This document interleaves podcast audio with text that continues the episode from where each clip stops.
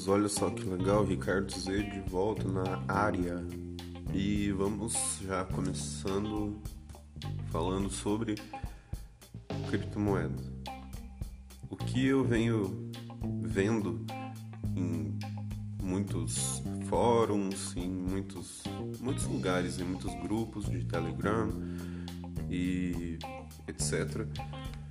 É, no CoinDesk, né, principalmente aí um jornal muito bom, é que agora as pessoas têm que começar a pensar de uma outra forma em cima das criptomoedas, não em cima só da especulação, né, de ficar comprando e vendendo, comprando e vendendo, e sim de pensar na, no, na parte fundamental da coisa, ou seja, você tem que conhecer agora as criptomoedas que você vai se envolver, né? Pelo menos esse é o conselho, é a tendência que eu venho acompanhando em alguns lugares, né? E foi por isso, foi por essa questão puramente especulativa, por esse comportamento, né, puramente especulativo que todo mundo começou a ter no mercado de criptomoeda, é que gerou essa bolha, né, esse tipo de bolha, né, no mercado cripto, onde ninguém mais queria é, utilizar né, a criptomoeda para fazer alguma coisa interessante, que nem é, existem alguns metaversos onde a coisa acontece mesmo. Só que o mercado de criptomoeda, devido a um fator é, devido a um fator um pouco mais complicado, ele todo é guiado assim pelo Bitcoin. Então, se o Bitcoin ele cai, todo, todo mundo vai cair junto. Vamos dizer assim, 99% vai cair junto. Então, é, como a parte de trading do Bitcoin é, caiu, né, é, despencou, todo o resto despencou também. É, e a, o uso, a aceitabilidade né, do Bitcoin, o, a usabilidade, etc., não mudou. Né? Não mudou. Eu, Ricardo Z, acompanho desde 2013. Desde 2013, isso. Tá? E de 2013 para 2014, pouco mudou. 2014 para 2015, muito pouco mudou. E até agora, 2022, pouco mudou. Mesmo tendo a Lightning Network, outras criptomoedas são muito mais viáveis do que o Bitcoin. Isso já é uma coisa assim óbvia. Por isso ex existem é, grandes blockchains que, por exemplo, o Polkadot, né? O Polkadot ele é um cross-chain, né? Ele é uma, uma, uma criptomoeda que você pode transacionar qualquer outro tipo de moeda dentro do blockchain do Polkadot. Então, é, é um, um, token extremamente versátil, um blockchain extremamente sólido, é, que dá para você criar substratos dentro dele, como se fosse os, os ERC20 do Ethereum, né? E que foi o ERC, por exemplo, criptomoedas igual o Basic Attention Token, ele é um, um, um ERC20 do Ethereum, assim como várias outras criptomoedas e algumas do Polkadot. Né? Existem aí outras que derivam de outras.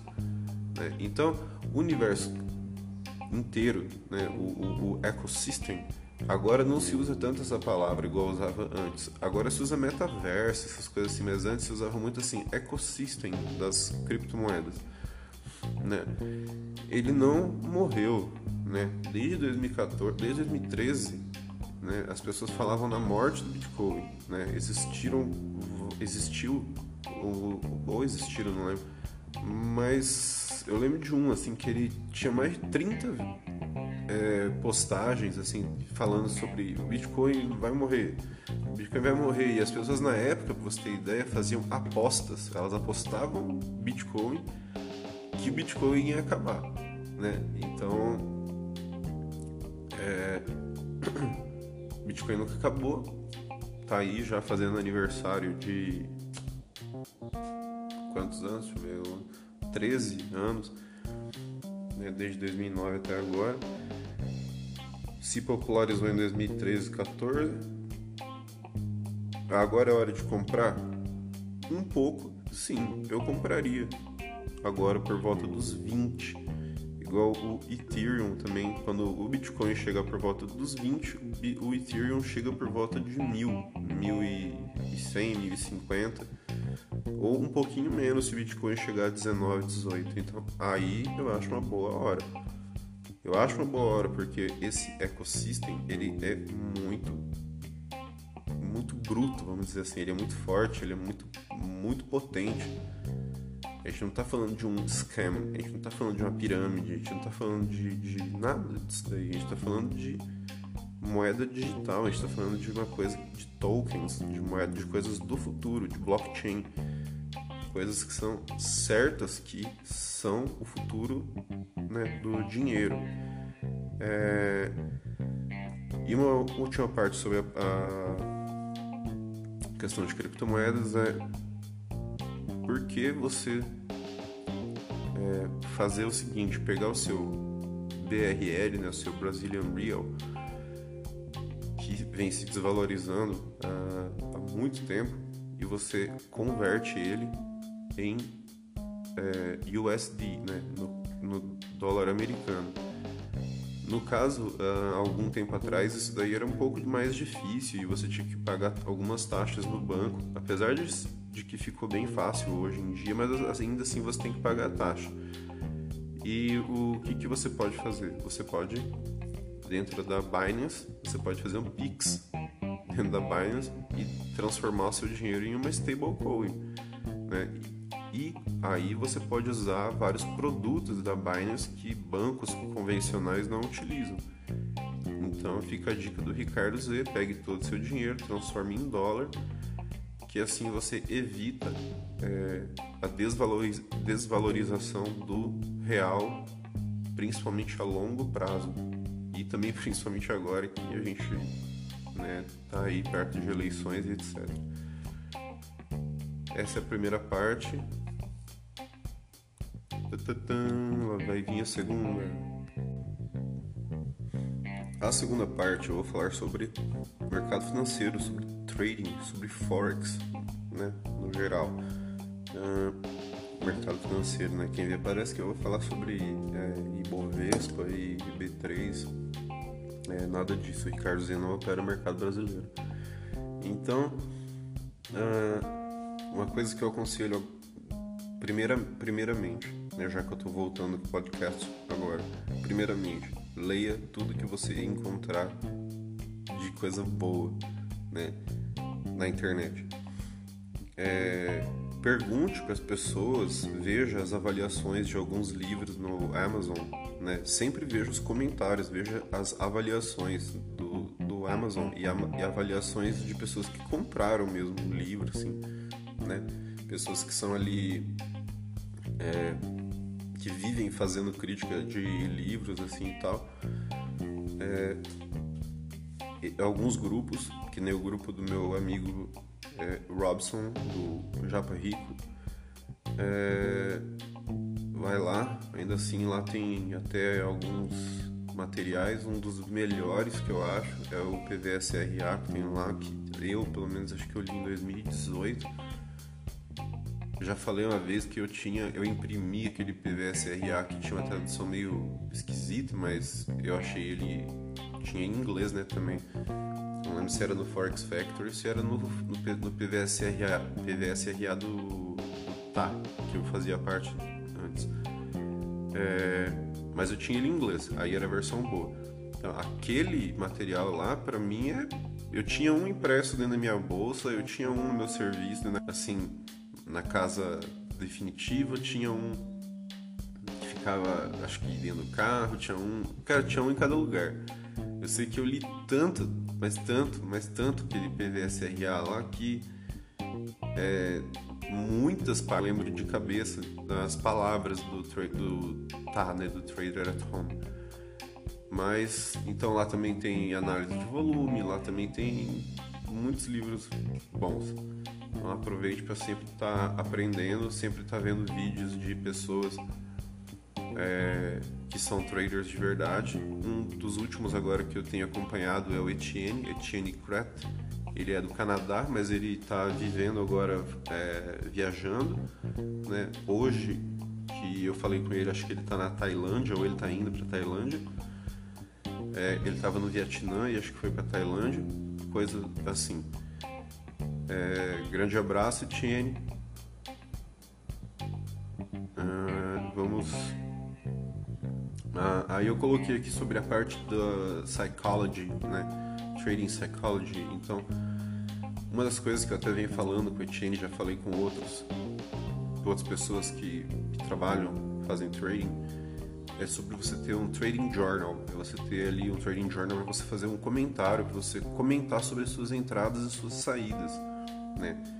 Se você faz TVT20, se você usa trailing stop, se você seta o seu stop e seu take profit no, no ATR, se você move, move seu stop para break-even, se você pega sua tendência, se você deixa sua tendência correr por vários dias, se você é um swing, swing, trade, swing trader, é, swimming trader, né?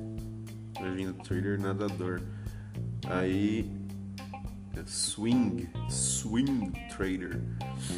Né? Então, nesse Trading Journal, uma coisa que é muito séria que eu também é, achei interessante uma própria firm da FTMO é a questão de você ficar vivo, né? To stay alive in the market, né? To stay on the flow. Então, ficar vivo no mercado já é uma grande coisa.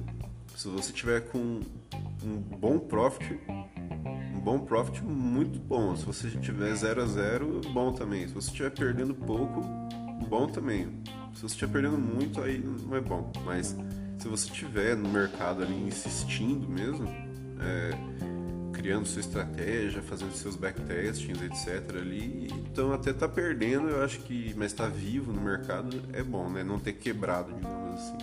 Porque quantas pessoas que quebram enquanto ainda estão no começo, né? Eu quebrei uma, duas, seis, quatro, cinco, seis vezes, não sei quantas, várias, né? Vamos dizer assim de conta sente, nem sei dizer, nem sei dizer quantas que eu quebrei, porque foram quase acho que uma centena de contas. Né? Então, vamos lá, seguindo aqui. Uma outra parte que eu acho pertinente a gente comentar aqui no podcast são de estratégias. Estratégias é, humildes, tá? Estratégias humildes, nada daquelas estratégias que aqueles caras vendem em YouTube, etc. Né? Que lá não existe, aquilo é tudo uma besteira. Fala bem igual minha avó, assim, ser bem direto, né? É tudo uma baboseira. E quem acredita naquilo lá é um baúco, né? É uma pessoa muito tola, um cara muito bobo. A very foolish person. Então, é...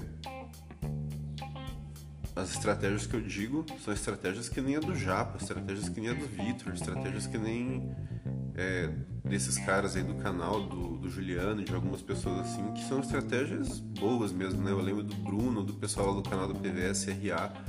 Tem um rapaz que agora eu esqueci o nome, que mandou uma foto de um PVSRA também que ele usou, que ele fez um trading no Gold. Cara, foi muito bonito de ver. Então, eu fico muito feliz quando eu vejo o pessoal mandando as imagens, assim, de contas verdadeiras mesmo, usando o PVSRA né? Eu, fico, eu acho muito massa, né? O Fernando é dono do canal, PVSRA Brasil, e a gente e todo mundo tem um pouco de PVSRA. Quem não tiver, né, acho que não faz parte nem desse, desse canal aí, nunca fez.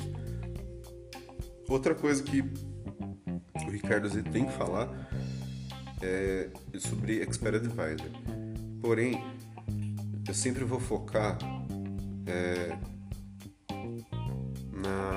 na parte assim, são Expert Advisors free, né, são Expert Advisors grátis que tem no mercado do MQL5 e por que acreditar no, no Expert Advisor e por que muitos não acreditam, né? Você tem que ter uma conta grande? Sim. Não tem como ter um Expert Advisor com uma conta de 100, uma conta de 200, uma conta de 500 dólares. Isso não existe. Raramente você consegue operar um EA com uma conta de 1000 dólares. Muito raro. Tanto que o testador do MetaTrader 5 ele tem o menor valor lá setado, 3 mil dólares. Mas sabe qual é o indicado? Isso um grande profissional me falou é que você tenha 50 mil, né? Para você pôr um Expert Advisor rodar é, com segurança.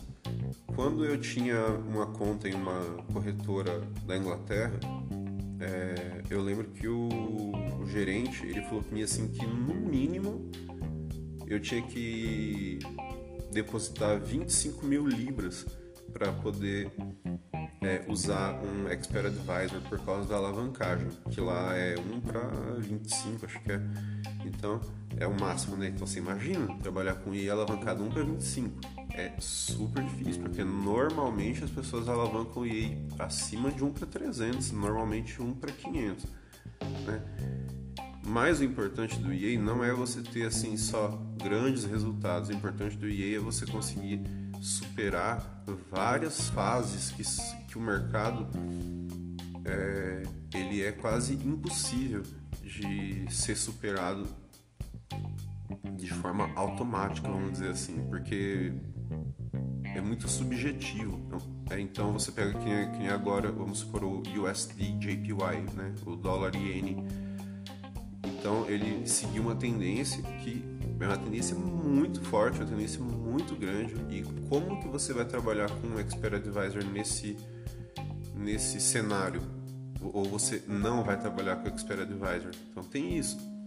Né? Eu, por exemplo, eu como eu conheço bem a parte das configurações, né, como você fazer aquele ponto 7 do Expert Advisor, porque eu faço muitos backtests, é, existe um Expert Advisor que ele é grátis e que você consegue fazer isso com um capital que não é um capital tão grande assim. Porém, você tem que fazer com uma conta entre aspas especial para fazer isso, né? E que é a conta Sente que tem lá no meu canal do YouTube, para você ser afiliado e etc, né? Eu só falo de afiliação na minha conta para vocês testarem a conta Sente. Se tiver gente que nem tem alguns lá que querem fazer conta ICN, beleza. Testem lá a RoboForex, é, que não é a minha corretora principal, é, mas que acho que é a que eu uso mais. É, tem infinitas é, oportunidades. Além do que, uma coisa que eu acho muito legal que a RoboForex tem é que eles têm três campeonatos. Um campeonato que é mensal e dois campeonatos por semana. Então é muito bom você treinar gerenciamento, você treinar seu psicológico e você, às vezes, se você, ah, eu quero ser maluco assim e meter 20 lotes no, no ativo X aí, pelo menos está fazendo uma conta contest, né? Então vai que você pega e você entra comprado assim, você tem lá é, mil, mil dólares e alavancado um para dois mil, igual tem o um campeonato lá que é o King, King for Day, acho que é o nome, MT5. Aí você pega e é, vai lá e compra assim, 10 lotes Nasdaq e fica com quase zero de dinheiro, mas você vai ver assim, será que vai subir? Se, subir, você já vai lá em cima no ranking já. Então, é um jeito meio tolo, um jeito meio bobo, mas é um jeito de você poder, assim, às vezes descarregar um emocional, você treinar, você dar uma brincada no trading, entende? Eu não gosto muito de conta demo, então eu acho melhor, às vezes, a gente faz, brincar, assim, num contest, né? Haja visto que duas vezes eu já peguei já premiação no contest. Nunca fiquei entre os primeiros, mas já peguei já aí 20 e tanto e 30 e tantos dólares já. Então, é... A outra coisa, ah, que foi uma conversa que eu tive com o Etienne e que eu acho que muitas pessoas têm que ouvir. Porque isso me lembra de algumas pessoas, isso me lembra, me faz lembrar de algumas pessoas que vieram falar comigo ao longo assim de alguns de dois, três anos. É, se você for muito bom, se você for um trader é, bom, bom demais, assim, você vai fazer 1%, vamos dizer, por semana. Se for muito bom. Às vezes 2% por semana. Também é, nossa, melhor ainda. Imagina, você fecha o mês com 8, com 9, com 10%. Pá, meu, é muito, muito bom. Só que é aquela coisa. Quanto que você quanto que você quer? Quanto que você qual é o teu interesse em fazer por semana? Ah, Ricardo, eu quero. Eu penso assim, fazer uns mil conto por semana, assim, senão nem compensa eu sair do meu serviço. Tá. Vamos dividir por 5, né? Para arredondar por causa do dólar, né? Então vai ser 200 dólares. Se você vai ter que fazer 200 dólares por semana e esses 200 dólares correspondem a 1% da sua conta, quanto que você vai ter que ter na sua conta? Então, se você tivesse 20 mil e você fizesse é, esse 1%, você ganharia 200, você faria 200 dólares por semana. Mas só que você tem que ter quanto? 20 mil. Aí você faz. Agora, se você tiver 10, aí você vai ter que ou se contentar em fazer 100 no máximo fazer 200, sendo um, grande, uma pessoa que opera muito bem, né? Ou então, se você for aumentando essa porcentagem, você vai ter que ir aumentando a sua exposição, o seu risco. Então aí começa a, a envolver o seu risk management que é um assunto super, ultra, mega, hiper sério dentro do trading. Né? Existem matérias de cursos, existem cursos, existem webinars, existem coaching só disso. Então, faça isso. Pense em 1% e 2% por dia, por semana, por mês, eu não sei. Prefiro pensar por semana. Não fique chateado, não fique de cara, não fique revoltado, não queira parar, nem queira chutar tudo, nem se revoltar contra o mercado porque você é estopado. E, por favor, um conselho meu do Ricardo Z e de vários outros, mas muitos e muitos traders, inclusive meu amigo Japa Rico e mais um monte de gente. Use stop loss se você não usar stop loss, você vai levar um prejuízo muito grande uma hora. A não ser que você saiba operar sem stop usando é, ordens limit, ordens é, stop e ordens limit.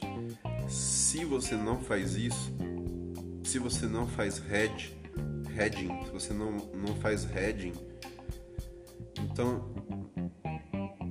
não faça. Então eu aconselho a não fazer. Porque eu, eu acho que para chegar nesse ponto de conseguir contornar, entre aspas, assim, o uso do stop loss, exige muito e exige ter um dinheiro bom. Não é uma pessoa boa com capital pequeno que vai conseguir fazer isso. Né? É uma pessoa boa, que já é um trader bom e com um capital bem alto.